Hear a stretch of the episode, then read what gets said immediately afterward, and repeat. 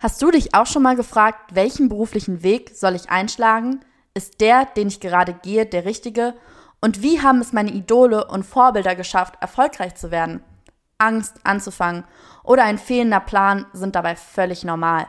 Mein Podcast Durchgestartet wird dir die richtige Portion Motivation, Inspiration und Unterhaltung mit auf den Weg geben.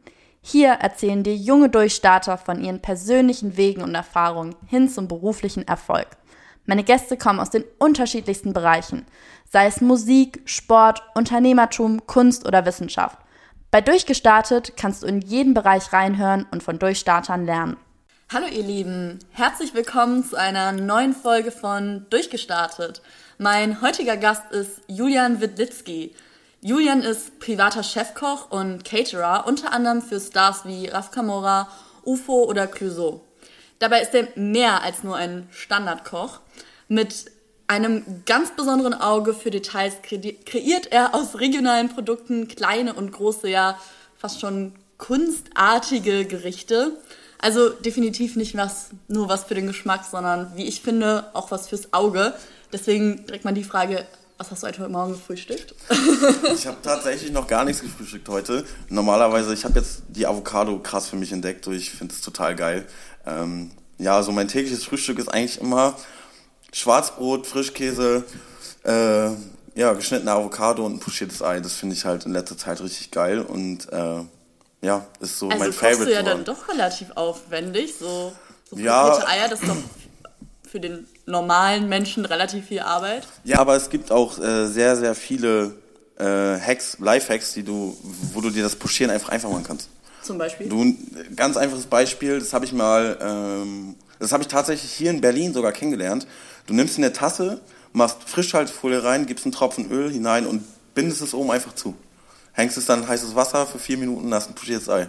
Okay, werde ich demnächst mal ausprobieren. Werde ich dich auch wissen lassen, ob es geklappt hat. Aber so grundsätzlich, wie ist das so als Koch?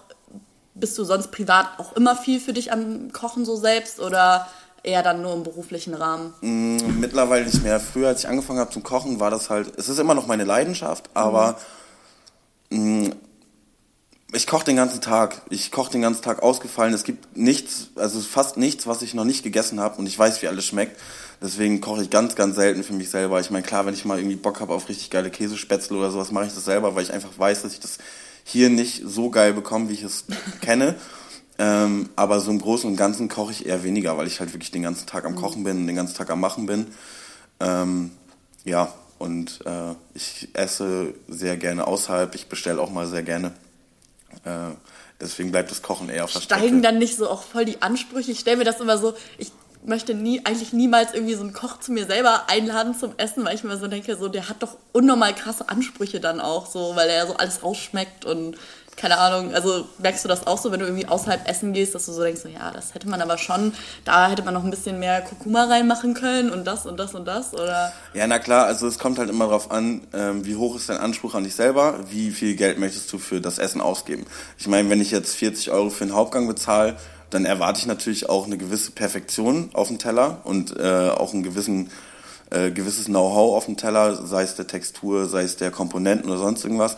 Ähm, aber wenn ich jetzt mittags für 6,90 Euro ein Business Lunch essen gehe, dann weiß ich halt auch, okay, es wird halt gut sein, aber halt nicht perfekt. Aber das weiß ich auch und ich habe mir das abgewöhnt in den letzten Jahren wirklich äh, zu meckern. Also klar, wenn mir irgendwas nicht schmeckt, weil wenn es versalzen ist oder wenn es zu sauer ist, wenn der Kaffee jetzt heute Morgen. Genau, also äh, da sind dann halt so Sachen, wo ich dann auch sage, ey, so mh, probier's noch mal, ist jetzt nicht so ganz mein Ding, das ist halt versalzen. Ähm, dann meckere ich schon, aber sonst mhm. eigentlich eher weniger. Ja, ich glaube, das äh, nimmt auch sonst kein Ende, sonst ist man die ganze Zeit nur am überlegen, wie könnte man es besser machen. Und genau, also ich meine, wir, wir, wir Köche äh, lernen ja auch dadurch, außerhalb essen zu gehen. So, das wird ja auch immer in der Lehre gesagt, geh außerhalb essen, gib dein Geld dafür aus, kauf dir Kochbücher. Ähm, aber sind wir mal ehrlich, wenn wir essen gehen, haben wir Freizeit. Und Freizeit müssen wir nicht mit Meckern oder Grübeln oder sonst irgendwie was äh, verbringen. Klar ist es cool, wenn du was siehst, wenn dir was gefällt, du, du nimmst es auf, du fotografierst es ab, schreibst es dir auf teilweise und findest es geil und willst es nachmachen. Aber im Großen und Ganzen genieße ich es doch, wenn ich mit meinen Freunden draußen sitze, irgendwie im Sommer richtig geil essen kann und mir einfach sagen kann, es hat mir geschmeckt und es war geil und ich komme wieder. Mhm. Und ich speichere es ab, anstatt darüber rumzumeckern und zu sagen, okay, hier macht dann auch mal eine, Westerspitze Vanille rein oder der Twist fehlt oder mhm. so, weil man muss sich auch immer sehen, so ich komme aus einer anderen Gastronomie äh, als da, wo ich jetzt normal essen gehe, wo du mittags mit essen gehst. Du gehst ja nicht in ein Sternrestaurant essen. Ähm, deswegen, es gibt sehr gute Restaurants, die wirklich, wirklich Fokus darauf legen, geil zu sein und auch ein krasses Aromspiel haben. Ähm, die speicherst du dir ab und gehst wieder hin und andere sagst du ja, okay, ich habe jetzt gegessen und äh, es ist jetzt, ich komme nicht mehr wieder. Aber du sagst gerade so, du guckst schon manchmal, wenn du etwas jetzt mega gut fandest, machst du den Foto, schreibst es auf. Das heißt, man guckt schon so ein bisschen, was machen auch andere Köche und schaut da so ein bisschen was ab? Ja, na klar, weil äh, ich meine, die Gastronomie entwickelt sich immer weiter und es gibt immer Sachen, die man noch nicht gesehen hat, die du so noch nicht gesehen hast, die vielleicht, sagen wir mal, du hast schon 20, 30, 40, 50.000 Teller gesehen, die angerichtet worden sind, aber da kommt was Neues und es ist irgendwie, du, du hast da einen Keks, der in so einer Silbermatte gebacken ist, der dann irgendwie nicht mehr aussieht wie, wie ein Keks, sondern wie ein Schmetterling oder so. Das sind halt so Sachen, wo du denkst, okay, krass, wie hat das gemacht? Das muss ich mir abfotografieren, aufschreiben, ich muss drüber nachdenken, wie hat das gemacht, weil das ist auch was für dich, wo du sagen kannst, okay, dann gehe ich zum nächsten Privatdinner und mache einfach einen Schmetterlingskeks und du bist halt so, wirst halt dafür gefeiert. So, ne? Also man muss schon so, man sollte, das rate ich jedem, der wirklich gerne essen geht, geht gut essen und bildet euch selber weiter. Also, weil du hast, wirst immer irgendwas finden, was du total geil findest. Ein schöner Teller ein, oder also der, der Teller an sich, das Gericht an sich, das kann so schön sein. Du kannst damit so viele Sachen wirklich bewegen, weil du, du guckst und siehst, okay, dieser Teller jetzt im Herbst, der, der passt einfach, der sieht einfach geil aus. So. Und du hast gleich so dieses, okay, das Wetter ist schön, es ist nicht zu warm, nicht zu kalt, ich habe geil gegessen. Okay, was mache ich jetzt für mich selber daraus? Und so wirst du ja auch selber kreativ. Mhm. Und ähm, ja, das, das heißt, so. an der Stelle geht es ja gar nicht nur darum, okay, man geht jetzt essen und soll satt werden, sondern es geht ja um viel, viel mehr. Es geht ja auch um, um die Optik und wie das hergerichtet ist, das Ganze. Und dass man sich da irgendwo ein Stück weit Kreativität oder ja, einfach Input holt, weil eben auf so eine Sache wie so ein Schmetterlingskeks kommst du halt auch nicht mal genau, eben so, ne? Dass ja. man sich da einfach nicht nur geschmacklich weiterentwickelt, sondern auch was jetzt die Optik angeht, etc. Ähm, woher beziehst du sonst noch so deine Ideen? Also klar, du gehst jetzt zu anderen Köchen, siehst irgendwas, man kann ja aber auch nicht alles das machen, was andere machen, wäre ja auch langweilig. Irgendwoher kommen ja auch sicherlich andere Ideen. Was ist da so deine Hauptquelle von neuen Gerichten? Also klar, ich lese halt Kochbücher. Ich, ich kaufe mir oft und viele neue Kochbücher. Ähm, aber auch die Natur, wenn du draußen bist. So sagen wir mal, so, es gibt ein sehr schönes, geiles Restaurant in Berlin ähm, das 1 unter 0 kann man an der Stelle auch mal sagen, die sind ein hippes Berliner Lokal und die haben Sachen gemacht, die sie halt, die kein anderer macht, aber der Küchenchef wurde davon wurde von Berlin inspiriert. Die haben Pralinen auf alte Mauerstücken gemacht und sowas. Und das sind halt so Sachen, die siehst du und lernst du und entwickelst du, wenn du nach draußen gehst. Geh nach draußen, guck dir Kreuzberg an, guck dir den Prenzlberg an, guck dir Frieshain an und dann fängst du an, irgendwas zu entwickeln. Du siehst die Menschen da, da sind krass viele alternative Menschen. Dann gehst du an Kotti, da ist der Migrationshintergrund sehr hoch und du findest immer irgendwie was, wie kann ich das mit dem zusammen auf einen Teller bringen und so hast du so, so ein Special Dish, was du dann halt hast. Und du kannst sagen, okay, ich hab's mir, ich hab die, äh, ich hab ja, ich habe die Idee von den beiden Kulturen genommen und zusammengepackt und habe so mein Gericht so wie ich es fühle, empfinde, sehe, auf den Teller gebracht. Boah, mega. Also so, das klingt auch schon so ein bisschen wie, ja, man kocht halt nicht einfach nur, sondern man versucht auch so diese gesellschaftlichen, diese kulturellen Eindrücke, die man im Endeffekt hat, so in, in einer Form von Essen umzusetzen, weil ich meine, Essen ist ja oder äh, ja, ist einfach auch was total gesellschaftliches und was kulturelles und wenn man das irgendwie noch damit noch mehr so zum Ausdruck bringen kann, stelle ich mir total wahnsinnig vor. Aber ähm, wo du mich jetzt noch mal ein bisschen abholen musst, wie kann man sich das so vorstellen, deinen Alltag? Also du kreierst neue Gerichte, aber bist du dann den ganzen Tag am Kochen? Du kochst ja hauptsächlich auch privat, also für Privatpersonen. Vielleicht kannst du mal so ein bisschen umschreiben, wie dann so ein Alltag von dir aussieht als Privatkoch. Ja gut, also der Alltag beginnt ja mit der Buchung. Also ich werde gebucht, ich werde angefragt, dann schicke ich halt Menüvorschläge raus, ähm, bespreche das Menü mit, mit ähm, dem Klienten dann in dem Fall. Ähm, der sagt mir, okay Julian, pass auf, ich habe richtig Bock auf Schokolade und ich will irgendwas mit Schokolade und was, was Fruchtiges, so irgendwie irgendwas in dem Zusammenspiel. Und dann, ich meine, dadurch, dass ich jetzt, dass ich das Ganze hier jetzt ein paar Jahre mache, habe ich natürlich auch so die eine oder anderen äh, Sachen im Kopf, die gut miteinander zusammenpassen, die gut harmonieren, die ausgefallen sind. Das ist halt auch immer das Ding, wo ich immer drauf ausgehe, okay, vielleicht mache ich jetzt mal eine Vanille in ein Püree rein, wo du es nicht erwartest, einfach um diesen Twist zu haben. Ähm, ja, dann schaue ich in meine selbstgeschriebenen Kochbücher, die ich mir über die Jahre angeschrieben habe, und probiere es erstmal aus. Also ich gucke erstmal, ähm, passt es zusammen, äh, macht es überhaupt Sinn? Weil es gibt so viele Sachen, die einfach gar keinen Sinn machen. Du musst nicht Mousse und Mousse machen und nicht Mousse und Eis, das ergibt keinen Sinn. Mhm.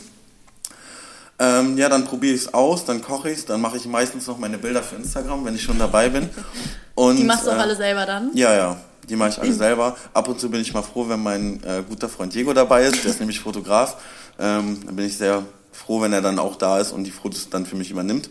Ähm, aber ja, so, so kommt es dann halt zusammen. Dann schreibe ich das finale Angebot. Meistens wird es dann abgesegnet und sagen, okay, geil, finden wir cool.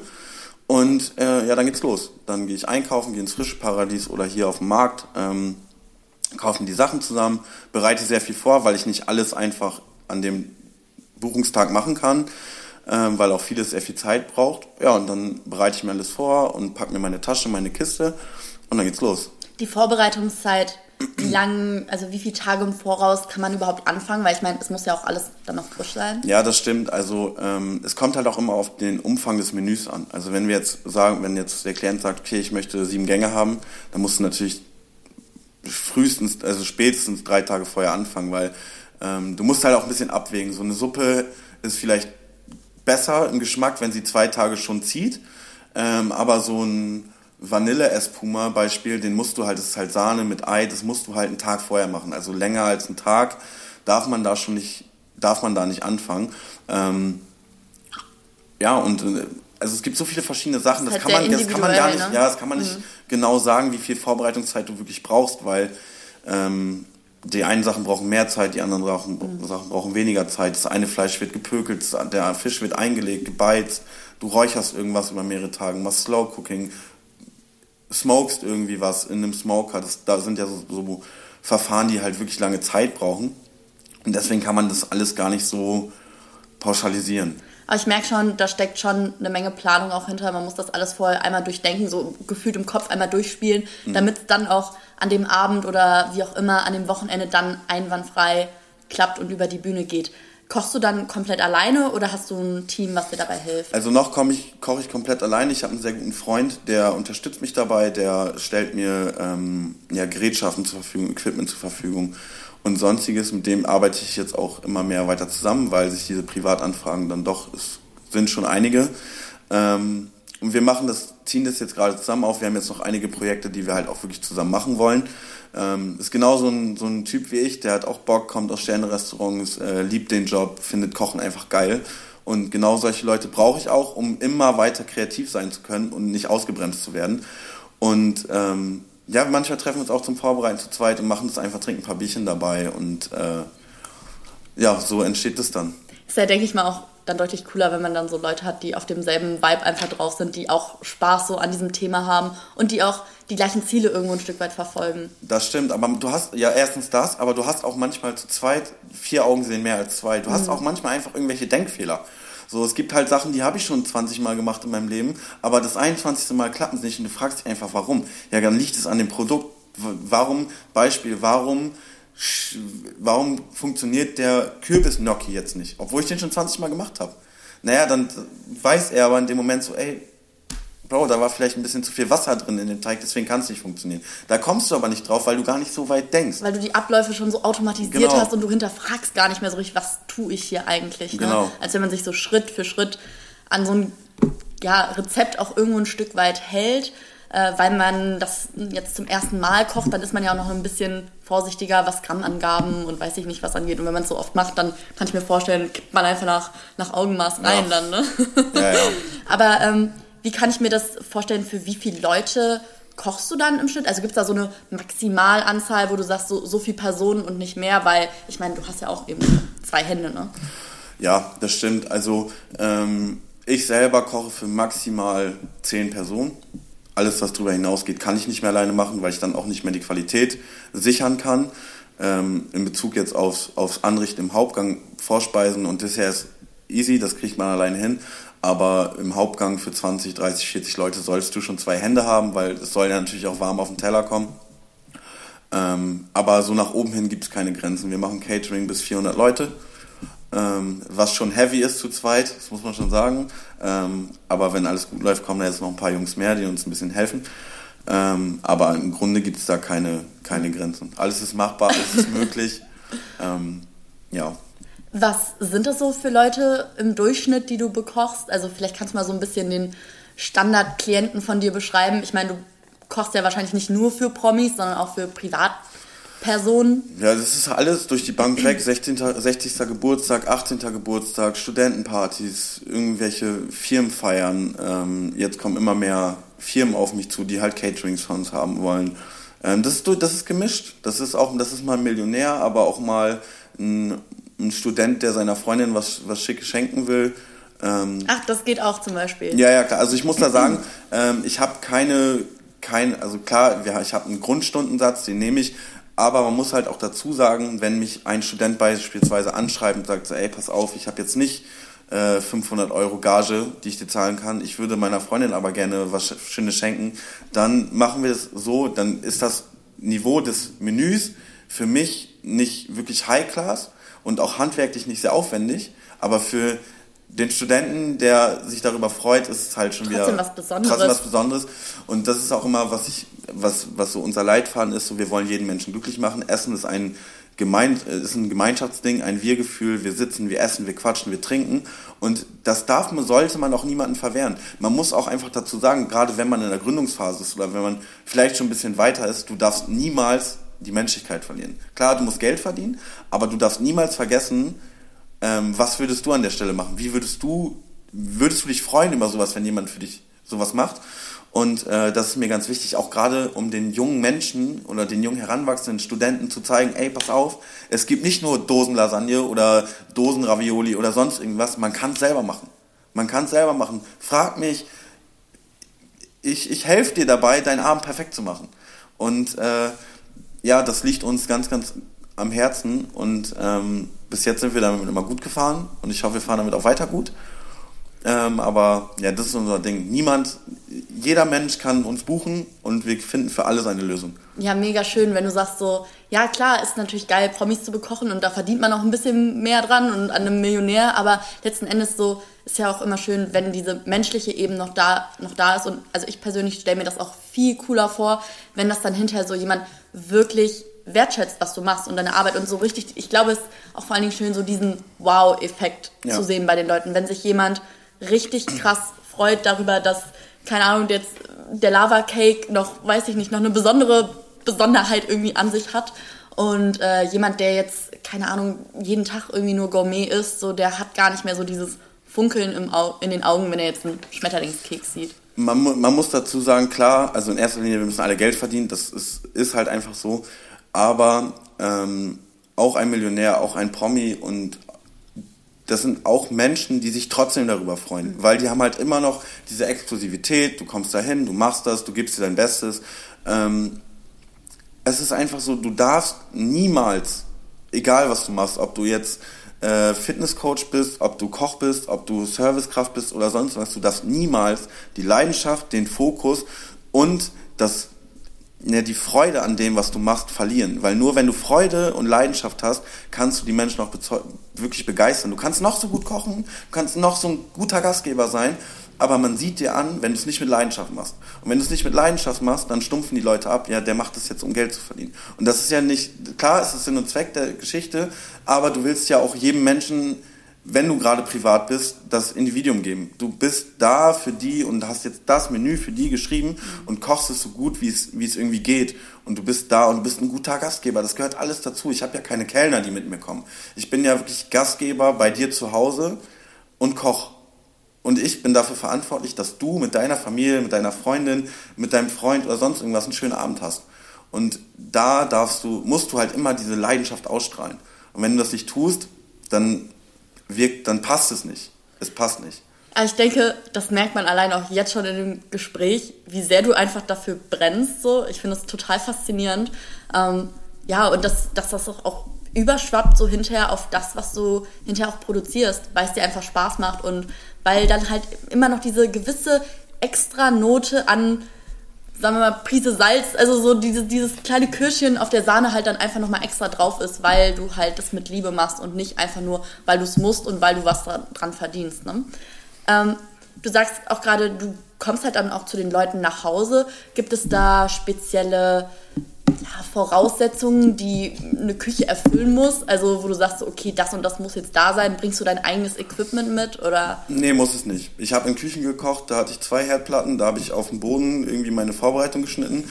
Es gab top ausgestattete Küchen, es gab äh, Küchen mit, mit einer Herdplatte oder mit, ja, mit einer Herdplatte ohne Ofen. Also das ist so, du musst dich halt auf alles irgendwie einstellen so und das ist halt schon das ist halt es ist geil. Ich finde es geil die Herausforderung dieses so du musst jetzt. Und du musst und du weißt du weißt dann teilweise selber nicht wie mache ich es jetzt?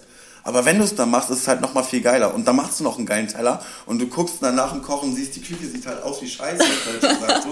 aber du hast halt was Geiles gemacht. Ja. So äh, da gibt es keine Voraussetzungen. Also ich kann halt auch nicht voraussetzen, dass du einen Thermomix zu Hause hast, dass du einen Pacojet zu Hause hast, dass du eine Eismaschine hast. Das sind so Sachen, die würde ich dann halt mitbringen. Ich meine, ich selber habe jetzt auch keinen Pacojet, keinen Thermomix, aber die sind so Ach, Sachen. Nicht? Die, nee, nee, nee. Also Pacojet kostet dreieinhalbtausend Euro und so viel Eis mache ich zu Hause nicht. Ähm, aber es sind so Sachen, die leih ich mir dann. Also so ein ganz sous vide ist immer dabei. Das ist einfach wirklich essentiell geworden, auch um, um auch einfach Sachen warm zu bekommen. Wo du einfach weißt, okay, so damit da brauche ich, da brauche ich mir gar keinen Kopf drüber, aber dann passiert das einfach. So, aber Voraussetzungen gibt es nicht. Es wäre immer schön, wenn es eine Herdplatte gibt, die funktioniert und ein, und ein Herd und ein paar Teller. So, aber der Rest ist egal. Mhm. Ja, Wahnsinn. Ja, stelle ich mir auch immer wieder so als eigene kleine Challenge vor, wenn du dann irgendwo hinkommst und ja, einfach nochmal wieder, klar, ist das Kochen, dieser Kochprozess an sich ja schon unnormal kreativ, aber wenn du dann weißt, okay, du musst das auch noch irgendwie mit den gegebenen Sachen, die halt dann da sind, irgendwie hinbekommen, auch seien sie noch so katastrophal, so, das ist ja auch dann immer wieder so eine Herausforderung. Ich glaube, da, darum geht es ja dann auch letzten Endes, dass du selber wieder immer an deinen Aufgaben auch wächst und sonst stagnierst du auch und sonst wird es ja auch irgendwann langweilig so. Und ich glaube, da diese Abwechslung stelle ich mir schon cool vor. Hattest du denn so ein ganz besonderes Erlebnis, wovon du vielleicht erzählen kannst oder wo du sagst so, ähm, das geht mir echt nicht mehr aus dem Kopf, dieser Abend, dieses Gericht oder dieses Menü, was ich da kochen musste? Ich habe mal habe mal bei wem zu Hause gekocht, das war, glaube ich, so die, die krasseste. Nee, stimmt nicht, stimmt nicht. Ich war mal ähm, in einem Studio am Kochen und äh, ja, ich habe mein Ding gekocht, ich habe so deutsche Hausmannskost gekocht und ähm, habe halt immer wieder so nebenbei meine Teller abgewaschen und irgendwie sauber gemacht. Und irgendwann ist einfach dieses Abflussrohr unten, die Manschette war nicht mehr fest, ist einfach abgegangen und darunter war ein Mehrverstecker. Auf einmal war das komplett, alles im Studio war aus und es waren wirklich Leute da, meiner Meinung nach, soweit ich weiß, am Aufnehmen und es war einfach alles aus. Also bis auf das, bis auf äh, der Aufnahmeraum war alles aus. Und es war so, okay, ciao, jetzt habe ich wirklich krass, da hatte ich richtig Muffensausen so und wir wussten halt alle nicht, was abgeht, weil es war halt ein Mehrverstecker, der einfach komplett geflutet war mit Wasser, alles war aus und nichts ging, nicht, ging mehr. Wir, wir haben im Dunkeln gegessen, ich habe im Dunkeln irgendwie noch die Teller angerichtet. Also es war schon wirklich, wirklich krass. So, aber ich meine, im Grunde haben die alles wieder hingebekommen, so sowas nicht, aber es war halt erstmal dieser Moment, so, okay, shit, was geht ab? Ich zerstöre hier gerade die Ja, ja, also die Küche, nicht nur die Küche, das, das, war, das war ein Studio, es war halt einfach so, es war einfach alles aus, es war wirklich alles aus, wir standen da mit Handy-Taschenlampen, so, das war, boah, das war, da habe ich echt Schweißperlen gehabt, ey, da dachte ich mir schon so, scheiße, so ein Studio ist bestimmt nicht günstig. Mhm. So, das war so das heftigste Erlebnis, was ich hatte. Also, das war aber gibt es auch positive Erlebnisse, weil das ist ja eigentlich eher so, ja klar, es gibt immer positive er äh, Ergebnisse und auch Abende. Ich war jetzt zum Beispiel. Also es brennt jetzt nicht jedes Mal die Küche ab. Wenn, nee, nee, wenn ich nee, nee, nee, buche, war, da muss ich keine Angst haben. Nee, nee es, hat, es, hat ja auch nichts gebrannt. Es war ja nur so ein halber Wasserschaden, wofür ich auch nichts konnte.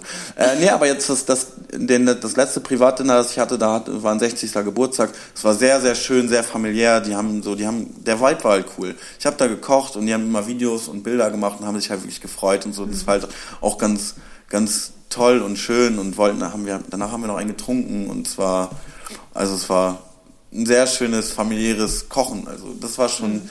schon toll. Also es ist immer so.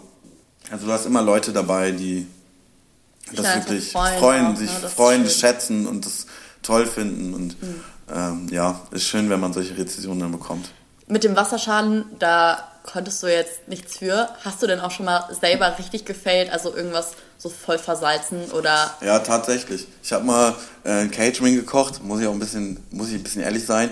Da habe ich irgendwie 20 Sachen gleichzeitig gemacht, ist mir meine Kürbissuppe angebrannt. Und ich brauchte die und ich stand da und war am Verzweifeln und wusste nicht, was ich machen soll. Dann habe ich so viel Mango-Püree reingekippt, dass sie noch nach Mango und Kürbis geschmeckt hat und äh, habe denen das dann als geräucherte Kürbissuppe verkauft. So. Aber ist nicht aufgefallen? Ist nicht aufgefallen. Die Dame hat noch zu mir gesagt, boah, die Kürbissuppe war richtig krass, so kannst du mir das Rezept dafür geben. das war, musste mal ein bisschen, das war eine kleine Notlüge, aber muss man auch ehrlich sein, das passiert dann in der Küche öfters mal, dass du musst halt einfach, du musst tricksen können. Du kannst jedem alles verkaufen, du musst nur wissen wie. Aber schon ein bisschen frech, oder? Ja, es, also es war jetzt nicht so, dass die so extrem angebrannt ist. Also die hat es wahrscheinlich nicht geschmeckt, aber ich hab's halt geschmeckt. Mhm. Es war halt so, guck mal, sagen wir mal, du kochst dir eine Spargelcremesuppe und du vergisst einmal umzurühren und du merkst unten schon so, oh, das ist so ein bisschen angesetzt. Ich schmeck das, du wahrscheinlich nicht, du sagst, geht noch. Und so war es halt. Das war nicht schlimm, es ist aber passiert. Aber einfach nicht deinen Ansprüchen dann auch. Ne, es ist nicht meinen Ansprüchen. Also es hat immer noch nach Kürbis geschmeckt und immer noch nach Mango, so wie es schmecken sollte. Nur ich habe diesen ganz leichten, angebrannten Film hinten an der Zunge geschmeckt, was halt Leute, die es nicht gelernt haben oder Leute, die es nicht täglich machen, nicht schmecken. Mhm. So, aber musst halt ein bisschen tricksen. Ja, daran merkt man auch irgendwo ein Stück weit so, kann halt mal passieren. Du musst halt nur wissen, ne, diese, also ich merke immer wieder so Kreativität in solchen Situationen ist das A und O. Ja, das ist auch genauso wie wenn ein H&M-Verkäufer sagt so hier, ähm, ja die Hose hat jetzt ein Loch, so die Hose hat aber ein Loch, weil du das Ding da abgerissen hast so, und erzählst mir, das ist ein Produktionsfehler. Das ist genau dasselbe, muss man mal ehrlich so sagen. Dreistigkeit siegt. Aber sagen wir gleich dazu, ich habe hier niemanden irgendwie was verkauft, was halt gesundheitlich war. Also das war Ne? Okay. Also, da, also da muss man sich keine, keine Sorgen nein, machen, nein, dass nein, natürlich nicht. vergiftet wird. So, das Problem, also ich hätte sie eigentlich auch nicht verkauft, aber äh, es war sehr kalt und es war diese, diese Suppe war sehr gewünscht und du kannst halt nicht in 20 Minuten neue Suppe kochen. Das, das ist nicht machbar. Mhm. So, und dann gibt es zwei Möglichkeiten. Entweder ich trick's rum und mache es irgendwie so, dass es geht, oder ich sag halt, okay, fällt aus. Fällt aus. Und das ist dann, das ist so die wirklich letzte, ja. wirklich letzte Option, wenn du halt, ich meine, wenn sie jetzt so krass angebrannt wäre, dass es nicht geht, okay. Aber es ging, es war okay und es hat geschmeckt. Ja, ich glaube, du selbst hast da wahrscheinlich auch einfach nochmal ein ganz anderes so Gespür auch für, also ich glaube auch, dass die Leute, die jetzt nicht selber so in diesem Business drin sind, die nicht selber tagtäglich am Kochen sind, auch gar nicht so diesen speziellen Geschmack dann letzten Endes dafür haben. Ähm, hast du denn das Gefühl, dass du das immer schon so hattest, also von klein auf an, diesen ganz besonderen Geschmackssinn? Oder also ist das was, was angeboren ist oder kann das jeder erlernen? Also ich würde also ich würde nicht sagen, dass ich das von, von klein auf hatte. Ich wusste halt von klein auf, dass mir Essen immer schmeckt und dass Mama und Papa und Oma alle toll kochen. Das wusste ich auch immer. Ähm, aber dieses feine, also du, jeder, jeder Mensch kann es lernen. Ich meine, klar, wenn du jetzt Hardcore-Alkoholiker bist oder Hardcore-Raucher, wird es halt schwer. So, du wirst niemals diese komplett feine Zunge haben. So, bei mir war es so, ich bin später angefangen zu rauchen. Ich bin froh darüber, dass ich das noch erlernen durfte. Ähm, das lernst du, weil dein Geschmack verändert, also jeder Geschmack verändert sich. Du kannst heute Blumenkohl mögen, in zehn Jahren magst du es nicht mehr. Ähm, und dieses, diese, dieses feine Schmecken, das musst du verändern. Du musst es verstehen, also schmecken hat immer mit schmecken und verstehen zu tun. Also du musst verstehen, dass sagen wir, du kochst, du kochst ein Kartoffelpüree, ganz mhm. einfach. So und du musst halt verstehen, dass man nicht so viel Salz dran macht, weil eine Butter hat Salz, eine Milch hat einen gewissen Salzanteil, dass das alles ähm, harmonieren muss. Also ein Kartoffelpüree schmeckt auch besser, wenn es einen Tag gekocht ist und es steht. Du findest am einen Tag, okay, da muss noch Salz rein. Der Koch sagt, okay, mach mal nicht weil morgen schmeckt es anders. Und das sind so Sachen, die du verstehen musst. Und das ist dieser feine Geschmack, den du entwickelst, weil wenn du es verstehst, kannst du fein abschmecken. Okay, ich verstehe. Also es geht, ähm, es geht halt nicht nur darum, du probierst es, sondern du musst auch wissen, was passiert mit dem Lebensmittel, genau. wenn es eine Stunde steht, wenn es eine Stunde zieht. Keine Ahnung, wenn noch das und das damit passiert, wenn ich das Fleisch später noch an die Soße ransetze, wird es ganz anders schmecken, wie wenn ich es jetzt probiere und es noch nicht gesalzen ist. Genau. Mhm. Man muss auch dazu sagen, dass halt jeder Mensch einen anderen Geschmack hat. Ich habe meine, meine Salztoleranzgrenze ist nicht sehr hoch. Also die ist schon wirklich niedrig. Viele sagen immer zu mir so, ey Julian, so du salzt zu wenig. Aber ich schmecke es halt ganz anders. Ich schmecke es also ich schmecke jedes Salzkorn. Ich, ich schmecke sogar die Salzprise beim Backen raus. Also so krass. so krass ist das. So und das, das große Ding ist immer bei Suppen, ich bin immer sehr fein, also ich schmecke wirklich sehr, sehr fein ab. Das, du hast bei mir nicht so das BAM, es geht jetzt auf die Fresse, als wenn ich vor dir stehe und sage, okay, ich hau dir jetzt mit meinem Gericht ins Gesicht. Das hast du bei mir nicht, nicht in allen Sachen, schon bei einigen, aber nicht bei allen, weil mein Geschmack sehr fein ist. Also ich balanciere oder ich versuche immer alles auszubalancieren, dass du halt alles schmeckst. So beste, ja, ich habe jetzt vor letzte Woche habe ich eine Sellerie-Cremesuppe getrüffelt, also eine getrüffelte Sellerie-Cremesuppe gekocht. Du hast einen Teil Trüffel, du schmeckst brutal den Trüffel, aber am Abgang schmeckst du halt den Sellerie. Und dann kommt dieser ganz kleine Salzkick. So, Salz ist ein Geschmacksergänzungsmittel, kein Würzmittel. Durch Salz und Zucker ergänzt du halt den Geschmack, holst ihn raus. Und viele haben dann halt gesagt, so ja, die ist, leck, die ist wirklich sehr lecker, aber uns persönlich fehlt das Salz. Mir aber nicht, weil ich habe verstanden, was ich damit aussagen will. Ich möchte dir sagen, okay, du isst Trüffel, aber auch Sellerie. Und nicht nur eine salzige Suppe. Und nicht nur eine salzige Suppe, ja. Wahnsinn, also das, äh, da kriege ich direkt Hunger und man merkt auch so richtig, es geht auch bei dem Schmecken um Zeit. Vor allem Zeit, alles, was da irgendwie letzten Endes drin ist in dieser Suppe, letzten Endes auch erschmecken zu können. Und man kennt das ja sicher aus dem Alltag, dann isst man was und dann schmeckt das auch gut, aber man, man schmeckt gar nicht mehr so richtig, was ist da jetzt eigentlich drin. Und ich glaube, dass es auch voll faszinierend ist, wenn man sich da einfach mal auch so ein bisschen mehr Zeit dann auch nimmt, wirklich zu probieren, was sind da eigentlich für Gewürze, für Lebensmittel überhaupt drin und dass dann so ein Gericht auch deutlich interessanter ja dann letzten Endes auch wird. Beste Beispiel Tomatensuppe. Schmeckt immer nur nach Tomate. Und das, ich meine, klar ist es richtig. Wie sollte Tomatensuppe denn deiner Meinung nach schmecken? Nach Tomate, aber so die Tomatensuppe, die du halt so, so kennst, ist halt immer, die ist halt immer fad. Die schmeckt nach Tomate, so nach Dosentomaten, schmeckst halt so voraus. Aber ich frage mich halt immer, warum die Leute einfach so eine, so, so eine wirklich langweilige Tomatensuppe kochen. Warum? Eine Tomate ist ein so geiles Lebensmittel, wenn Tomatenzeit ist, kocht sie aus frischen Tomaten mach da Basilikum rein, Thymian rein, Rosmarin, Rassel Hanut, äh, arbeite Okay, magst du vielleicht einmal schnell ähm, oder kurz umreißen, wie sieht wirklich die perfekte Tomatensuppe für dich aus in der Vorbereitung und also so, wie bereitet man die am besten zu? Am besten zu. Also erstmal solltest du Tomatensuppe nur zur Tomatenzeit kochen und dann nimmst du dir halt am besten frische Tomaten. Sondern Zwiebeln, Knoblauch, frische Tomaten, ziehst die Haut davon ab, ähm, kochst sie mit Wasser wirklich ein, pürierst es, dann du siehst sofort, das ist eine ganz andere Farbe. So ähm, Salz, Pfeffer, Rassel Hanut finde ich immer ganz, ganz, ganz toll und ganz interessant. Ähm, und ich bin so ein kleiner Vanille-Freak. Ich hau halt überall Vanille rein, weil Vanille ist so das, was du nie irgendwo etwas erwartest. Und äh, für mich gehört da immer noch eine Prise Vanille rein. Und dann hast du halt so eine krasse Geschmacksbombe, die du, wo du, wo du gar nicht mehr weißt, wo vorne und hinten ist, weil du schmeckst alles. So, du schmeckst Tomate, die frisch ist, das erste, dann schmeckst du den Rosmarin, den Thymian, das Rassel Hanut und irgendwann noch, wenn es gut ist, den Knoblauch und dann noch zum Schluss, wenn es runterschluckst, die Vanille. Und dann oh, sitzt du da und denkst dir halt, okay, so krasse Tomatensuppe, kann man auch cool machen. Ach, das mit der Vanille ähm, klingt auf jeden Fall spannend. Ich muss ganz ehrlich sagen, ich finde so von so exklusiven Köchen oder von Leuten, die wirklich Ahnung von der Materie haben, hört man ja öfter schon mal so echt wilde Geschmackskombinationen sind dem Ganzen irgendwo Grenzen zu setzen? Also gibt es da irgendwie schon so spezielle Regeln? Also was geht miteinander und was geht nicht?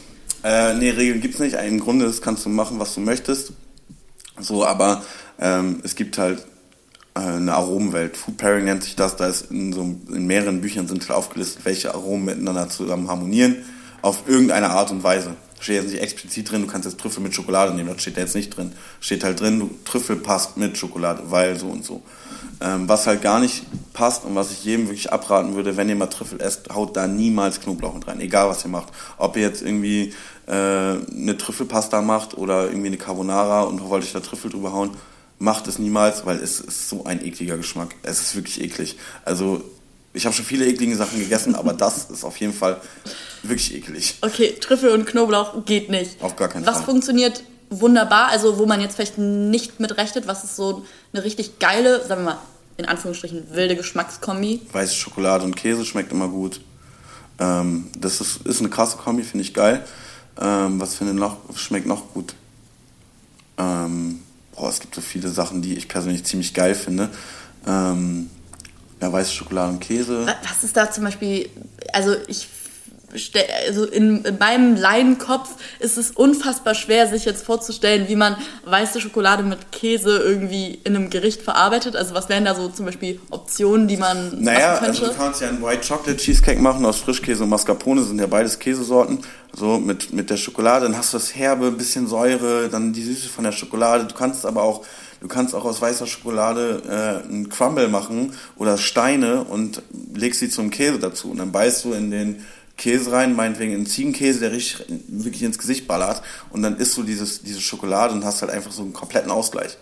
So, mhm. das ist halt auch, das ist halt so eine krasse Kombi, die du nicht erwartest einfach. Feigenbrot mit, das ist nichts anderes, Feigenbrot mit Käse. Das ist im Grunde dasselbe, süß und herb oder pikant mit Süße halt. So, das mhm. ist halt. Ja, spannend.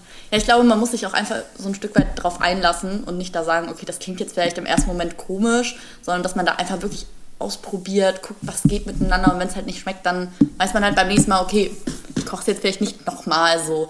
Ähm, jetzt haben wir die ganze Zeit so wirklich drüber gesprochen, was du nicht alles machst, Geschmack, wie auch immer. Wann hast du überhaupt angefangen mit dem Kochen? Also. Boah, angefangen mit dem Kochen habe ich tatsächlich mit 13, 14, als ich das erste Mal in der Schule ein Praktikum gemacht habe. So, ich habe immer gerne gekocht, ich wusste aber nicht so ganz genau, ob ich, also ich wusste immer, dass ich kochen will, aber ich hab, war dann immer so zwiegespalten wegen den Arbeitszeiten und was auch immer. Und dann war ich in der siebten Klasse, achten Klasse und musste ein Praktikum machen. Und ich wusste nicht, was ich machen soll und habe dann gesagt, okay, alles klar, ich will jetzt, ich mache jetzt Kochpraktikum. Und dann habe ich äh, bei mir in der Heimat in Ostfriesland in einem kleinen Fischrestaurant mein Praktikum gemacht. Und es war halt so, wow. Es war halt so, wenn ich im Nachhinein drauf hinaufschaue, war es jetzt nichts Bewegendes, aber es war halt so erstmal dieser Moment, wow. Fischbraten, Bratkartoffeln machen, Remoulade machen und so. Es war total geil und ähm, nach den 14 Tagen habe ich mir gesagt, okay, alles klar, ich werde kochen. So, und ich will Champions League kochen und ich will ganz oben mitkochen und ich will irgendwann so ein geiler Koch werden. Äh, ich will für alles und jeden kochen. Und dann habe ich meinen Weg gemacht. Bin in verschiedene Küchen gegangen und habe mir dann habe ich meine Ausbildung in Lehr angefangen, dann hat der Laden leider geschlossen, dann bin ich woanders hingegangen und habe mich so durch die Jahre, durch die verschiedenen Läden, äh, ja. Durchgekocht. Durchgekocht und ähm, bin jetzt da, wo ich bin. Und das war so, dieser Fischladen hat mir ein einen Punkt gegeben, wo ich mir erstmal dachte, also man muss auch erstmal sagen, so ich war früher so, wie man ist mit 14, 15, ne, so rebellisch und man ist ja so super cool. Muss auch sagen, so, die Küche hat mir dann erstmal gezeigt, so, Dicker, du bist gar nicht so cool, wie du denkst. Und eigentlich, was du dir, was du dir, wo du meinst, dass du cool bist, bist du gar nicht. Weil das, was hier passiert, ist cool. Du, es passiert was, es entsteht was. Du siehst, wie aus einer Kartoffel eine Bratkartoffel wird. Du siehst erstmal, wie lange diese Bratkartoffel überhaupt braucht. Du kochst sie, pelzt sie, lässt sie einen Tag auskühlen, schneidest sie, schmeißt sie in die Pfanne und machst sie dann lecker. Das ist cool. Nicht das, was du draußen machst, mit deinen Freunden machst und sowas. Und diese Hierarchie hat auch dazu beigetragen, dass ich halt auch jetzt dieser Koch bin, der ich bin, weil ich musste mich immer sehr viel unterordnen. So und ich dachte nach jedem Laden, ich bin cool und ich kann kochen und ich kann. Aber dann kommst du in einen neuen Laden, nächsten Stelle in den Laden und du denkst dir erstmal so, ich habe jetzt schon da und da gekocht, ich bin eigentlich cool, aber im Endeffekt kannst du eigentlich gar nichts. Ja, so. krass. Und dann ist das so der Weg. Und irgendwann war halt der Punkt, was ich dir erzählt habe, dass ich nach Berlin gekommen bin und äh, in einem großen Hotel gearbeitet habe, was halt nicht wirklich meins war, wo ich dann auch nach zwei Wochen gesagt habe, okay, Freunde, ich komme nicht mehr wieder, ist gar nicht meins und habe dann ähm, ja habe dann einen Menschen getroffen, der mir die Chance gegeben hat, das zu machen, was ich will und was ich kann und war dann hier in Berlin Mitte Sous-Chef, Küchenchef mäßig unterwegs und habe da so meine eigene Note reingebracht. Und das war dann der Punkt, wo ich sagte, okay, ich habe jetzt jahrelang als Koch gearbeitet, hier bin ich, das ist meine Küche, das ist meine Karte, da stehe ich hinter und genau das ist das, was ich immer machen wollte.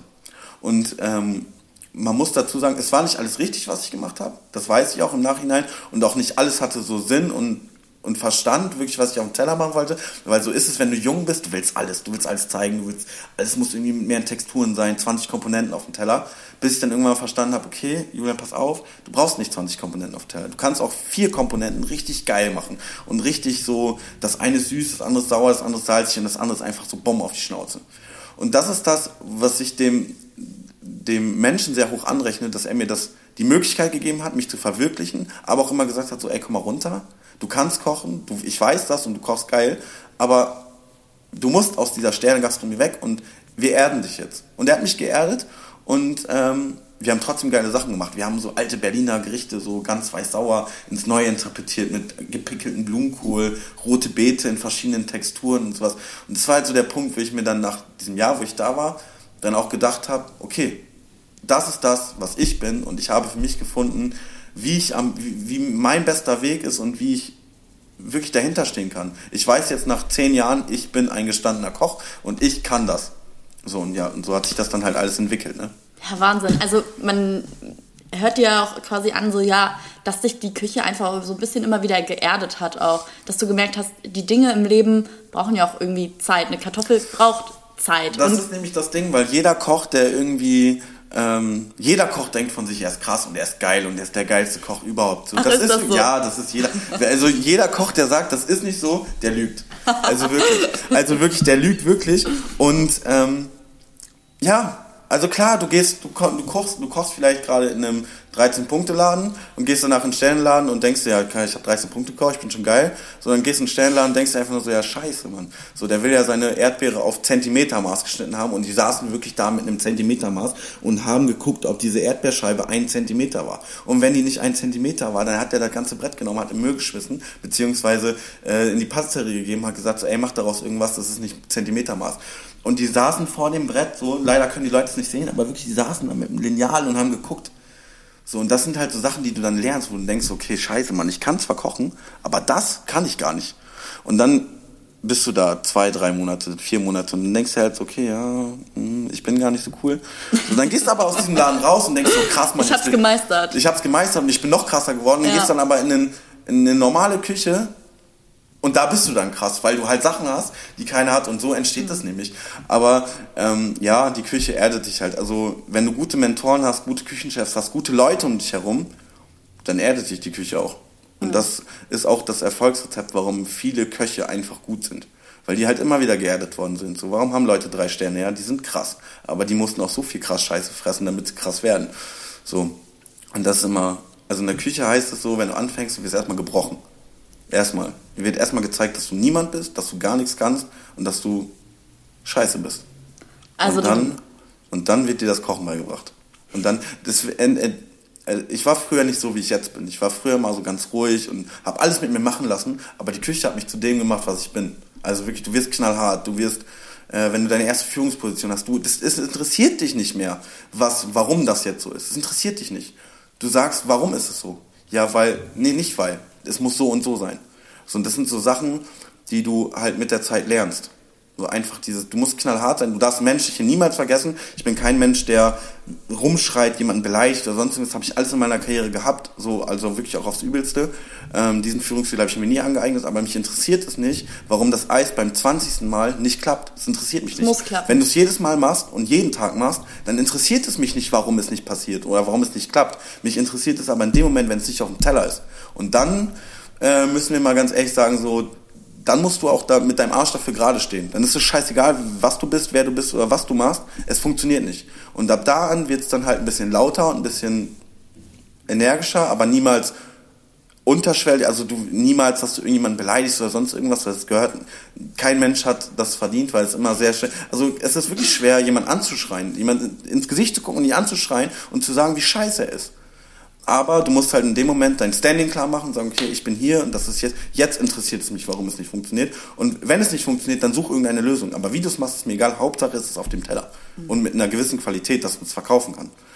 Und ähm, das haben die ganzen Läden aus mir gemacht und mich geformt und Küchenchefs, die ich hatte. Und klar, du hast immer irgendwelche Läden, wo du dir sagst, okay, ja, dann schrei mal weiter, weil wer schreit, schreit nach Hilfe. Wenn du jetzt meinst, das ist das, was du machen musst, dann mach das. Ähm, aber es gibt auch sehr viele Köche, die ich hatte, die einfach in einem ruhigen Ton mit mir geredet haben und meinten so, ey Julian, das ist scheiße, was du machst. Das ist scheiße. Und das fruchtet halt viel mehr. Und diesen... Das Genauso so, wie wenn Eltern sagen, nicht ich bin abgefuckt oder sauer, sondern ich bin enttäuscht. Ja, genau. Und das ist es. Und das macht das mit dir. Also wenn du wirklich immer nach dem Höchsten strebst, dann strebst du ja auch danach gut zu werden. Und um gut zu werden, muss man sich halt unterordnen. Um gut zu werden, muss man auch eine Persönlichkeit aufbauen. So, und eine Persönlichkeit, gerade als Führungskraft, spielt halt eine sehr, sehr große Rolle. Ich meine, ich bin noch relativ jung, so ich will jetzt nicht sagen, dass ich die perfekte Führungskraft bin, dass ich der perfekte Koch bin, aber das, was ich mache, mache ich gut Das weiß ich. Ähm, aber ich weiß auch, dass es mir beigebracht worden ist und dass ich von ganz vielen Leuten lernen durfte, wie man eine Persönlichkeit wird. Wenn du denkst, du bist krass, kommst du in den nächsten Laden, ja. merkst du, bist du doch keiner. Die Zeit ist jetzt vorbei, dass ich nochmal in, in Restaurants kochen gehe, aber mhm. ähm, ja.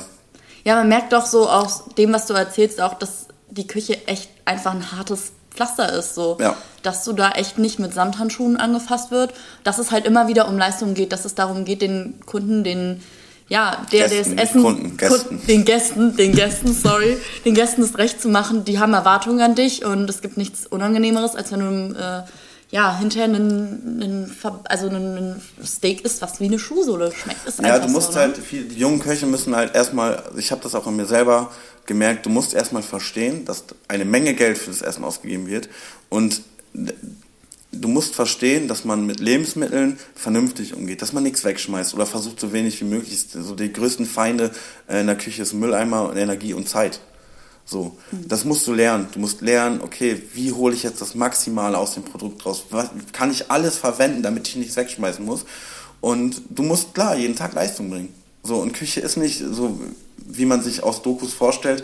Ähm, Küche ist nicht so, der stellt sich dein Ausbilder neben dich und erklärt dir jetzt, wie man ähm, einen Gurkensalat macht. Nee, das läuft so nicht. Also da kann ich jedem die Vision nehmen, das ist nicht so. Also du hast schon ein bisschen Eigeninitiative, klar wird dir was gezeigt, aber jetzt nicht so, sagst du, ja, komm mal her, wir nehmen uns jetzt mal 20 Minuten, stellen uns mal eine ruhige Ecke, wo keiner da ist. Nee, nee, es geht zack, zack, zack, du musst es dir aufschreiben, schreibst in den Bericht, wenn du es nicht lernst, also wenn du es nicht aufschreibst, dann hast du Pech gehabt. Mhm. So, äh, ich bin auch so, dass in der Zeit, wo ich halt wirklich diese Führungsposition hatte, ähm, wenn du es dir nicht aufgeschrieben hast, ich erkläre es dir einmal, wenn du es dir aufschreibst, kann ich es noch ein zweites Mal erklären, schreibst du nicht auf, hast Pech gehabt. Interessiert mich nicht. Dann suche ich mir jemand anders, der schreibt sich's auf, dann macht der die Aufgabe. So, dann musst du dich aber nicht wundern, wenn du niemals befördert wirst, wenn du kein Ansehen hast. Weil Ansehen bekommst du, egal in welchem Job, egal ähm, wo du arbeitest, immer nur durch Leistung. So, und ähm, die Ausbildung zum Koch beruht halt auf so viel Eigendisziplin, Kochbücher lesen, so. Klar, ich setze auch voraus, dass du dich ähm, mit, mit Sachen auseinandersetzt. So, wenn du mich fragst. Hinterfragst, wie du schon meintest, es genau. geht um, nicht nur um das Schmecken, sondern um das Verstehen. Du musst auch, sag, du musst es verstehen, um es auch umsetzen zu können. So, ich zum Beispiel, ich, ganz wenige Sachen mache ich nur noch mit, mit Rezept, weil ich habe in den letzten Jahren das Know-how verstanden. Wie setze ich eine Suppe an? Was kann ich aus dieser Suppe noch machen? Was kann ich mit einem, aus einem einfachen Kürbis, du kannst ein Kürbispüree kochen, ganz einfach. Du kannst aber auch aus einem Kürbispüree ähm, das so verarbeiten, dass du das biegen kannst, dass du ein Cannelloni machen kannst, du kannst es ausbacken. Das sind so Sachen, die musst du ein, du musst die Basic verstehen und dann verstehen, okay, es gibt aber noch die und die Möglichkeiten, die man daraus machen kann. So, und wenn du die Basic schon in der Ausbildung nicht verstehst und nicht hinterfragst und dich nicht hinsetzt und Eigeninitiative zeigst, ja, dann kann ich dir sagen, wo der Weg hinführt. Dann wird der Weg in eine gut bürgerliche Küche ähm, führen, was okay ist, was vollkommen okay ist. Also auch eine Krankenhausküche ist vollkommen okay. So, da entscheidet sich ja jeder selber für. Aber du darfst halt nicht erwarten, dass Gott dir jetzt hier das äh, äh, Sterne, ja, und die Sterne, das. Sternewissen runterschmeißt. Und das ist halt so nicht. Küche, Koch und Küchenchef werden ist ein sehr harter, langer Weg. So, und da kommt es auch nicht nur aufs Kochen drauf an, sondern auch das Know-how. Wie bringst du Leuten etwas bei? Wie kaufst du ein? Wie schreibst du eine Karte? Wie kalkulierst du? Das sind alles so Sachen, die du lernen musst. Und wenn du es nicht lernen willst, dann hast du Pech gehabt. Ja. So, da, das interessiert in der Küche keinen. Mhm. Also wenn du nicht mitziehst, ziehst du nicht mit. Ja, Wahnsinn. Also da steckt doch schon eine Menge Druck ja auch dann hinter dem, ja. dem man halt auch gewachsen sein muss. Wie bist du persönlich selber so, wenn du jetzt so zurückblickst, damit umgegangen? Weil ich meine, es gab ja das ein oder andere Mal sicherlich bestimmt auch Momente, wo was nicht geklappt hat oder wo du dir dachtest, so scheiße, ich habe jetzt hier richtig verkackt. So, wie gehst du dann damit um? Also, A, Fehler machen ist menschlich. Ähm, klar, es gibt so Sachen, da regst du dich halt drüber auf. An, gerade anfangs, als ich ausgelernt, wo ich losgegangen bin, da kamst du in den Laden, hast, hast eine Soße verkackt und dann, du weißt halt im Kopf, so, ich schmeiß jetzt hier gerade 500 Euro weg. Einfach. Das sind ja so Sachen, die fressen dich dann richtig an.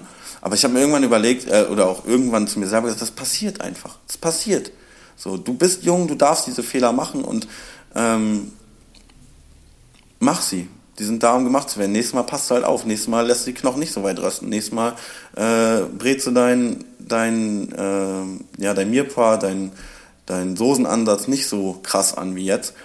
Ähm, es gab aber auch Momente, da wurde ich geschlagen, wurde ich geschubst, wurde ich verbrannt, also mit Absicht. Das sind halt so Sachen, das waren immer so für mich so Sachen, so, anfangs habe ich es mit ihm machen lassen und irgendwann habe ich gesagt, so, ich so, ey, ganz ehrlich, wenn du mich noch einmal anschreist, wenn du mich noch einmal anpackst, mein Freund, dann haben wir beide ein richtiges Problem. Krank. Ähm, ja, also ich hatte auch, ich hatte zwei sehr, sehr, sehr, sehr cholerische Küchenchefs, ähm, die sehr viel geschrien haben, muss man auch sagen. Wer schreit, schreit nach Hilfe, das habe ich über die Jahre gelernt. Ähm, mussten man sich halt trennen. Also das sind, sind auch so Sachen, wo ich mir einfach mittlerweile sage, so das tue ich mir gar nicht an. Das warum? Aus welchem Grund? So, mhm. wer hat das Recht, dass du mich so behandelst? Nicht mal meine Eltern behandeln mich so, wie du mich behandelst. So Druck hin oder her, Sterneküche hin oder her. So, ich verstehe das. Klar, wir haben jeden Tag Druck, jeden Tag muss perfekt sein. Wenn Stammgäste wollen, die wollen es immer so haben, genauso und nicht anders. Aber man kann es halt alles noch auf einer menschlichen Ebene machen. Auch Psychoterror. So, du wirst ey, du kriegst Sachen an den Kopf geschmissen, wo du dir so wirklich denkst, so, ey, wie hast du bitte deinen Ausbilderschein geschafft? Wie? Wieso darfst du junge die Menschen ausbilden? Ja, ne? vor allem dieses Recht. So, wer bist du denn bitte? Wer bist du, dass du mir sagen kannst, dass ich anscheinend psychische Probleme hätte? So, woher nimmst du das? So, vielleicht solltest du erstmal von deiner eigenen Haustür kehren, bevor du andere Leute irgendwie schlecht machst. Und das, genau das ist der große Punkt, warum es keine Köche, keine Kellner, keine Restaurantfachmänner, nichts mehr gibt. Das, das ist genau der Grund, warum keiner mehr in der Küche arbeiten will. Das ist krass. Also ich sag dir ganz ehrlich, dass Gastro hart ist, das glaube ich weiß auch jeder im ja. Endeffekt. Das ist einem klar. Man, man hört das ja auch, dass da schon mal, dass es lauter wird. Dass ich habe selber ähm, äh, lange in der Eisdiele gearbeitet und ich muss sagen, das war auch Stress pur. Aber wenn ich das so jetzt gerade höre, das kannst du ja nicht vergleichen mit wirklich Sterneküche, wo einfach die Ansprüche auch nochmal zehnmal höher sind. Ne? Es ist auch so, nicht nur in der Sterneküche so. Mhm. Es ist in jeder Küche so. Wenn du einen Choleriker da stehen hast, dann hast du, dann schreit der dich einfach für Sachen an, wo du dir einfach so denkst, so, sag mal, denkst du gerade überhaupt nach? Also Oder weißt du überhaupt? einfach ausgelassen. Ja, ja, weißt du gerade überhaupt, warum dich anschreist? Ich weiß, das war so geil. Das war so Anfang meiner Lehre. Und ich glaube, so im zweiten Lehrjahr war das. Da stand ich vorne am Pass und wollte anrichten. Und es ging ihm nicht schnell genug. Da hat mich angeschrien, hat mich gefragt, hat zu mir gesagt, ich soll mich. Ähm, und bin dann, äh, hat er mich zur Seite ge ge gewämst mit seiner, Wampe, mit seiner Wampe und sagte so zu mir so, ey, bist du am Baum gereift? So. Da gucke ich den an, so, das war so im zweiten Lehrjahr, und dann habe ich den angeguckt, ich sag so, ey, wenn du mich noch ein einziges Mal anschreibst, wenn du mich noch einmal wegschubst, so, dann haben wir beide aber ein richtig großes Problem, das verspreche ich dir. Da war ich 15, 16, weiß ich nicht mehr. Aber das war halt so der Punkt, wo ich mir dachte so, ey, sag mal, bist du eigentlich behindert? So. Oder der hat mir so, da war ich am Anrichten so mit Pinzetten und Paletten, der hält mir eine heiße Palette auf die Hand. So die Narbe habe ich immer noch hier irgendwo, da, da. Die hält er, hat er mir auf die Hand gehalten und sagt zu mir, kannst du mal ohne Zittern arbeiten?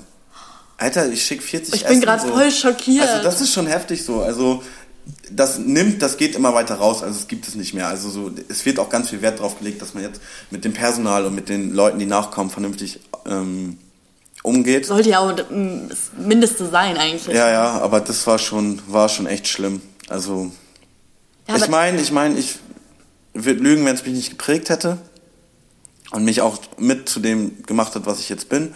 Aber ich würde halt niemals, so niemals. Guck mal, die Leute, die wirklich Koch lernen, sind 16, 17 Jahre. Wenn du jemanden mit 16, 17 anschreist, dem sagst, der hat psychische, äh, psychische Probleme, der ist doch für sein Leben verloren. Vor allen Dingen, du denkst ja in dem Alter sowieso schon immer so viel über dich selber nach, hast innerlich sowieso schon immer Zweifel. Also mir kann ja keiner erzählen, dass er mit 15, 16 schon immer wusste, wer er ist. Und äh, das meiste ist halt auch diese Mackerart nach außen, ist ja meistens innere Unsicherheit. Ja. Und wenn dann in der Küche schon so ein harter Ton herrscht und das macht dich ja nur, entweder ist es halt wie bei dir, es macht dich stärker, es macht dich zu einer starken Persönlichkeit und du kannst Leuten in die, äh, ja, zurück face to face äh, ins Gesicht äh, treten im Endeffekt so, mhm. oder es macht dich halt einfach äh, zu einem stillen Mäuschen und äh, total und das unsicher. Ist der, ne? Das ist der Großteil. Ja. Das ist leider der Großteil und dann frisst man alles in sich rein, dann hat man irgendwann Was glaubst du denn, ähm, ist der entscheidende Ratschlag, den du vielleicht jungen Leuten an der Stelle geben kannst, die, weiß ich nicht, nicht nur vielleicht in der Küche, weil ich glaube, Stress und Druck im Arbeitsalltag gibt es in allen Bereichen. Wie sollte man am besten damit umgehen, wenn man jetzt auch in der Ausbildung oder so merkt, ich werde hier gerade voll scheiße behandelt? Mm, Im Endeffekt, also man muss auch, man muss dazu sagen, ich will nicht alle über einen Kamm scheren, man muss halt auch immer ein bisschen Selbstreflexion leisten. Okay, vielleicht, vielleicht war das jetzt gerade Kacke, was ich gemacht habe, ich, weil ich es anders kann, weil ich es besser machen kann, aber man darf dafür nicht angeschrien werden. Okay, ich meine, wenn du jetzt so 20 Mal Kroketten machst und du machst beim 21. Mal immer noch falsch, brauchen wir nicht drüber reden. Da provoziert halt auch. Provoziert halt, ja. ne? Aber man muss immer so ein bisschen Selbstreflexion leisten, bevor man sagt, okay, das war jetzt alles scheiße. Weil ich kenne das selber, man verschließt sich und man sagt so, ja, nee, nee, ich habe recht, ich habe recht. Ähm, aber wenn du selber mal drüber nachdenkst, dann merkt man manchmal auch, warum es so ist. Mhm. Ähm, Selbstreflexion ist in jedem, jedem Beruf ein sehr großes Thema. Ähm, aber klar, man sollte vielleicht auch einfach mal weghören. Das habe ich auch gelernt. Ich meine, ähm, das darf man alles nicht verharmlosen, aber dadurch, dass ich halt, ich bin in meiner Freizeit noch Fußballschiedsrichter, ähm, habe ich halt auch gelernt, einfach mal wegzuhören. Einfach mal, okay, komm da rein, da raus, laber mich nicht voll. So, wenn du jetzt deine fünf Minuten hast, dann raste ruhig aus, schrei mich an, so, es geht mir da rein, da raus. Weil, äh, egal, ob du Menschen anschreist oder, äh, es bringt nichts. Es bringt einfach nichts. Sofort Durchzug. Wenn du zu jemandem kommst, so wie du sagtest, so, Mama sagt so, ich bin enttäuscht von dir, dann geht's dir näher, als wenn dich jemand anschreit. Ähm, es gibt da, glaube ich, keinen keinen guten Ratschlag, weil jeder Mensch geht halt individuell mit solchen Sachen um. Mhm. Ähm, mein Weg war immer, wie gesagt, diese Selbstreflexion, kann ich, kann ich es verstehen, warum er mich jetzt anschreit und kann ich es verstehen, warum er mich jetzt beleidigt, was ich bis heute immer noch nicht verstehe. Ähm, und dann gehst du damit selber um. Okay, mhm. hey, fang an, Tagebuch zu schreiben. Also, rede damit, rede mit Freunden, rede, schreib es auf, keine Ahnung, ich weiß es nicht, aber lass es, du musst es rauslassen. Wenn du es nicht rauslässt, frisst es in dich rein und dann wird es irgendwann bitter. Und dann, dann nagt es irgendwann in dir drin ja. selber so. Und dann wird ja auch der Beruf kaputt gemacht, weil du kannst noch so gerne kochen, aber wenn du merkst, okay, es ist immer scheiße, immer scheiße, so ich kann da nicht drüber reden oder sonst irgendwas, dann verlierst du die Lust einfach. Hm. Ja, glaube ich dir total. Ja, vor allen Dingen so dieses, diese Balance halten zwischen, okay, ich nehme mir das zu Herzen, was mir jemand sagt, ich versuche kritisch das Ganze zu hinterfragen, zu überlegen, ja, äh, hat das vielleicht irgendwo seine Daseinsberechtigung, diese Kritik, aber auf der anderen Seite zu sagen, okay, ich nehme es mir jetzt auch nicht zu sehr zu Herzen, dass ich es A, persönlich nehme. Ich glaube, persönlich sollte man Dinge sowieso niemals nehmen. Meistens trinkst du immer nach, trinkst ein Bier danach, das ist auch ja, alles wieder super. Aber interessant finde ich auch den Punkt, den du gesagt hast, so einfach mal weghören. Also sprich im Sinne von nicht immer auf Gegenwind und dieses dann rumdiskutieren und so, sondern finde ich eigentlich echt ein cooler Tipp, so einfach mal zu sagen, so ja, hey, halt, halt's doch einfach mal aus. Lass den rumschreien oder lass den meckern oder, oder sie oder wie auch immer, aber einfach mal nix auch dazu sagen. Ich glaube, das ist auch manchmal ganz gut und nimmt vielleicht wirkt, auch so den Druck raus. Wirkt ne? sehr deeskalierend. Ich habe es auch erst, ich habe es durch die Schiedsrichterei gelernt mhm. äh, in, den, in den letzten Jahren ähm, aber das ist ein sehr guter Tipp, auch jetzt. Wenn mir irgendjemand kommt und mir irgendwas will, dann geht's da rein, da raus. Mhm. Und dann denk mal weiter. Alles klar, wir können über alles reden, aber nicht so. Ja. Melde dich in 20 Minuten nochmal und dann können wir, können wir quatschen. Ja, super spannendes Thema und ist auch einfach überall in jedem Bereich ja eigentlich ja. wichtig. Ich würde ganz gerne jetzt nochmal auf ein anderes Thema umschwenken, weil wir jetzt doch ziemlich tief so in die Materie rein sind. Ähm, du kochst ja, hast ja erzählt, du kochst für alle möglichen Privatpersonen und weiß ich nicht und äh, für jedermann eigentlich im Endeffekt. Aber vor allen Dingen ist ja auch sicherlich interessant die Arbeit eben mit den Promis. Da sind viele Rapper dabei. Äh, vielleicht kannst du mal so ein bisschen aus dem Nähkästchen plaudern. Gab es da vielleicht äh, irgendeinen speziellen Sonderwunsch, den du da schon mal hattest? Oder wie läuft die Arbeit mit Rappern generell mm, ab? Muss man da sich, sehr diskret sein? An sich sind es halt genauso. Für mich ist ein Rapper ein Influencer oder sonst irgendwie was, ist genau so ein Kunde in dem Sinne oder ein Gast wie alle anderen auch. Ähm, das, das läuft halt ein bisschen anders. Also manchmal kriegst du halt wirklich so, ey, Bro, wir haben jetzt Bock auf Burger, können wir Burger machen oder Lasagne. So Lasagne war anfangs so voll das Thema. Alle wollten Lasagne essen. Ich habe die mal bei einem Künstler gemacht, da waren dann halt ein paar mehr Künstler, die haben das voll abgespackt, also haben das richtig abgefeiert und dann war so Lasagne das Thema. Dann war mal Burger das Thema. Und ähm, so an sich ist es eigentlich, entweder sagen die mir, worauf die Bock haben, oder ich koche einfach. Weil ich, was ich gemerkt habe, viele Künstler mögen halt äh, so Hausmannskost. Das habe ich jetzt wirklich, wirklich gelernt, weil die das halt selten essen. Ähm, andere Künstler achten halt auf die, auf die Ernährung, musst du halt ein bisschen cholesterinarm kochen, salzarm oder sonst irgendwas. Äh, da musst du dann drauf eingehen wenn du mit einer großen Mannschaft unterwegs bist, musst du halt auch irgendwie mal gucken, äh, dass du jeden zufriedenstellst, so dass du ich versuche immer auf jeden Wunsch einzugehen. Ich meine, gut, wenn du Veganer bist, koch, koch ich dir was eigenes so. Oder jemand hat Allergien oder weiß ich nicht. Genau, ne? das ist zum Glück selten so. Ähm, aber ähm, ich versuche halt genauso wie bei jedem anderen auch, den Wunschschuss glücklich zu machen. Wenn du jetzt sagst, ey, ich mag das, was du jetzt gekocht hast, gar nicht, ja, dann finden wir irgendeinen Weg, dann mache ich dir was anderes, sag mir, was du essen willst, oder sag mir irgendwas, woraus ich irgendwas machen soll. Also das ist ganz unkompliziert eigentlich. Ich mach und entweder ist geil oder ist nicht geil, aber es war noch nie nicht geil. Ähm, ja, so läuft es. Es läuft genauso wie, wie woanders auch. Mhm. Nur, dass ich dann halt nicht nach Hause gehe, manchmal, sondern ins Studio fahre. Und da sind halt die Gegebenheiten zum Kochen nicht gerade die besten, aber das klappt also auch. Also dann ins Tonstudio quasi. Ja, ja, ich habe mal, hab mal hier im, im Tonstudio mit, äh, ich glaube mit Clouseau war das, da gab's dann äh, so eine Vegetarierin und da musste ich halt irgendwie zwei Gerichte kochen auf zwei Platten. Das war schon heavy. Also, mhm. Aber war geil, hat Spaß gemacht. So. Mm, Gibt es auch so Sachen, wo du absolut sagst, so nee, mache ich nicht oder kann oder kann ich vielleicht auch einfach nicht so umsetzen? Also prinzipiell kann ich alles umsetzen, aber ich würde jetzt halt nichts afrikanische Küche, wenn mir jetzt jemand kommt, so ey, koch mal afrikanische Küche, so nee, sorry.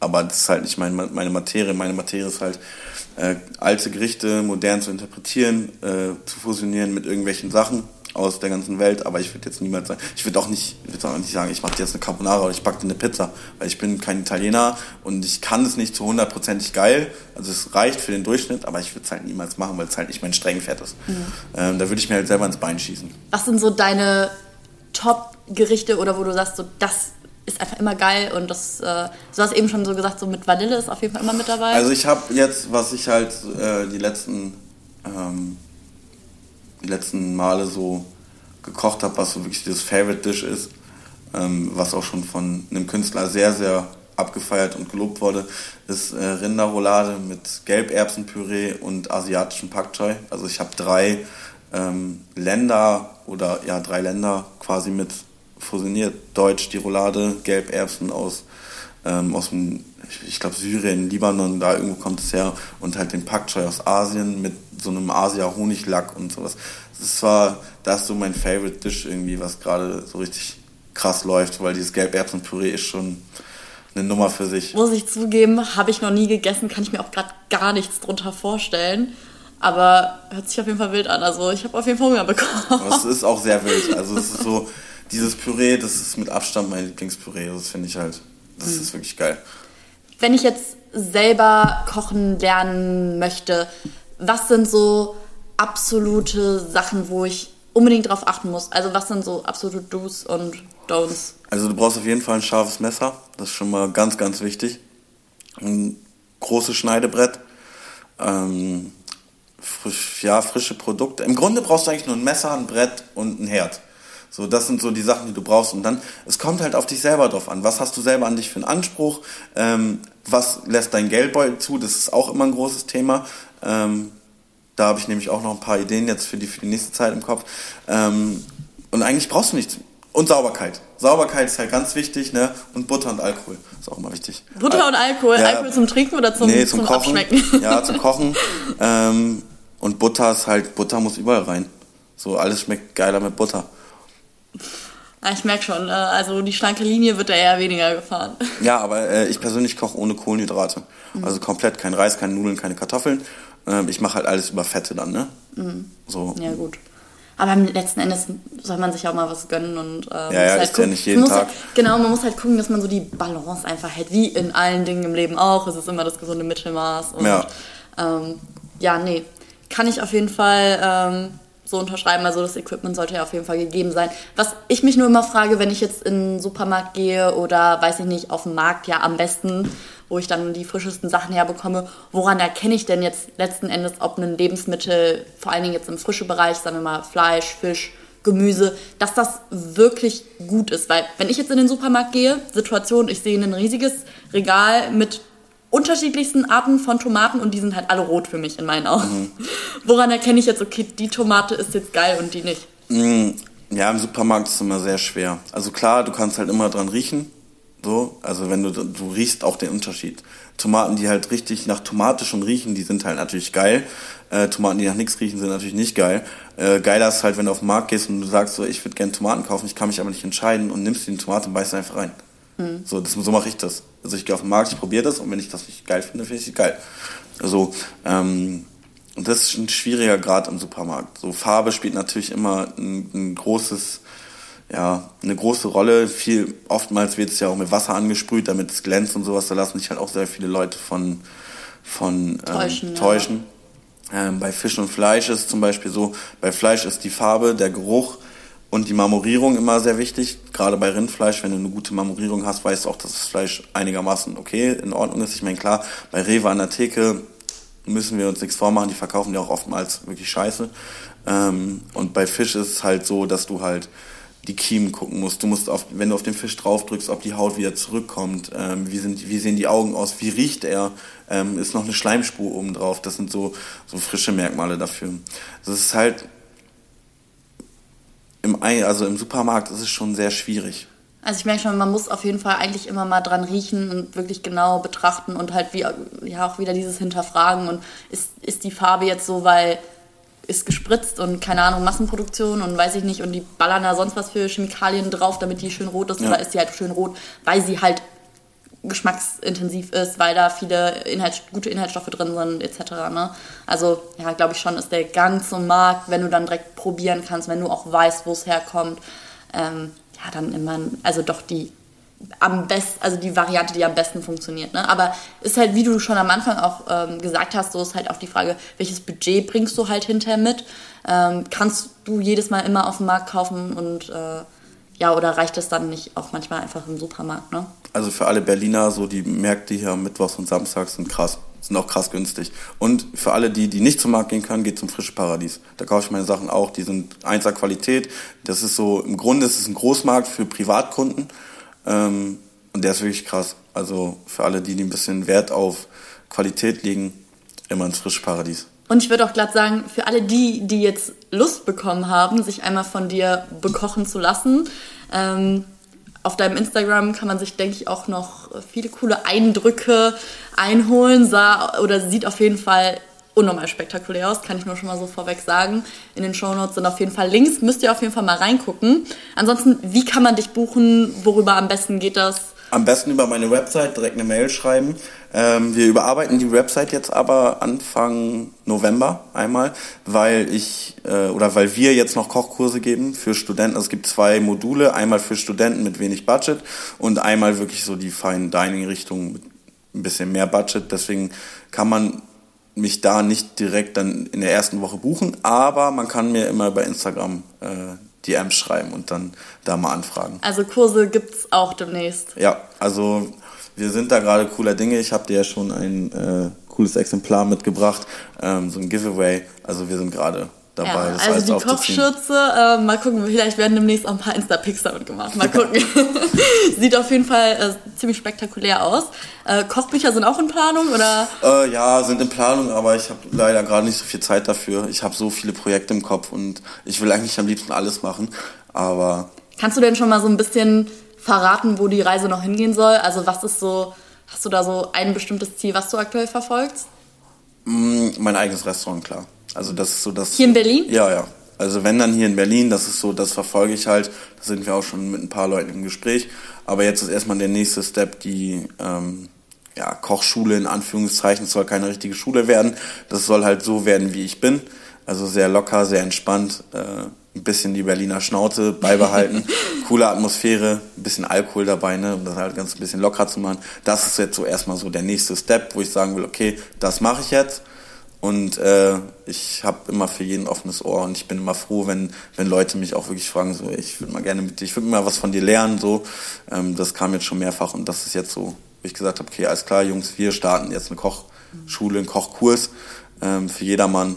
Und ähm, ja, ist auch sicherlich spannend, wenn man so das, was man weiß, so auch weitergeben kann und das nicht nur so für sich behält, sondern wenn man ja. auch merkt so, hey, ich habe da was und andere, ich kann andere dafür begeistern und nicht nur bekochen und die haben Spaß daran, sondern auch ja, dieses Wissen geht nicht mit mir ins Grab hinterher, sondern wird halt irgendwie weitergegeben, weil es ja eine Sache ist, die, wovon auch Generationen danach noch irgendwie was haben sollen. Ja.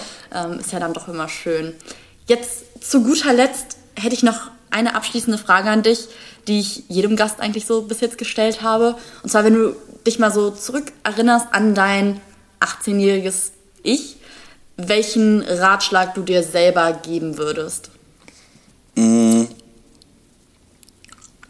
Hör niemals auf zu lernen, hör niemals auf, dich für irgendwas zu faszinieren und scheiß einfach drauf, was andere Leute dir sagen. Mach dein eigenes Ding, es wird nicht alles richtig sein, du wirst auch sehr viel Lehrgeld bezahlen, aber scheiß drauf. Es wollen, jeder Mensch will dir Steine in den Weg legen und du musst über diese Steine steigen, um das zu verwirklichen, was du wirklich willst. Und man kann alles schaffen. Irgendwie schafft man alles. Man wird auf seinem Weg so viele Menschen treffen, die einem dazu beitragen, dass du wirklich das schaffst, was du willst. Und hör nicht auf. Geh weiter. Auch wenn es schwer wird und wenn man dir eine Barrikade errichtet, dreht sie kaputt und lauf da durch. So einfach machen. Ja, geil. Nicht denken, machen.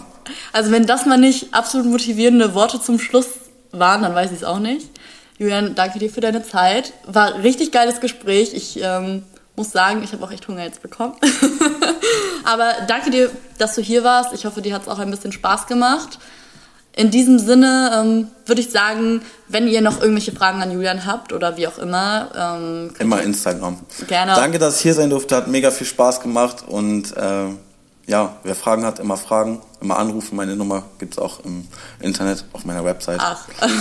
Also nein, nicht für jeden, jeden Schmuck anrufen, aber äh, immer gerne schreiben. DMs, Mails. Ähm, Kommunikation ist alles. genau. In diesem Sinne, tschüss zusammen.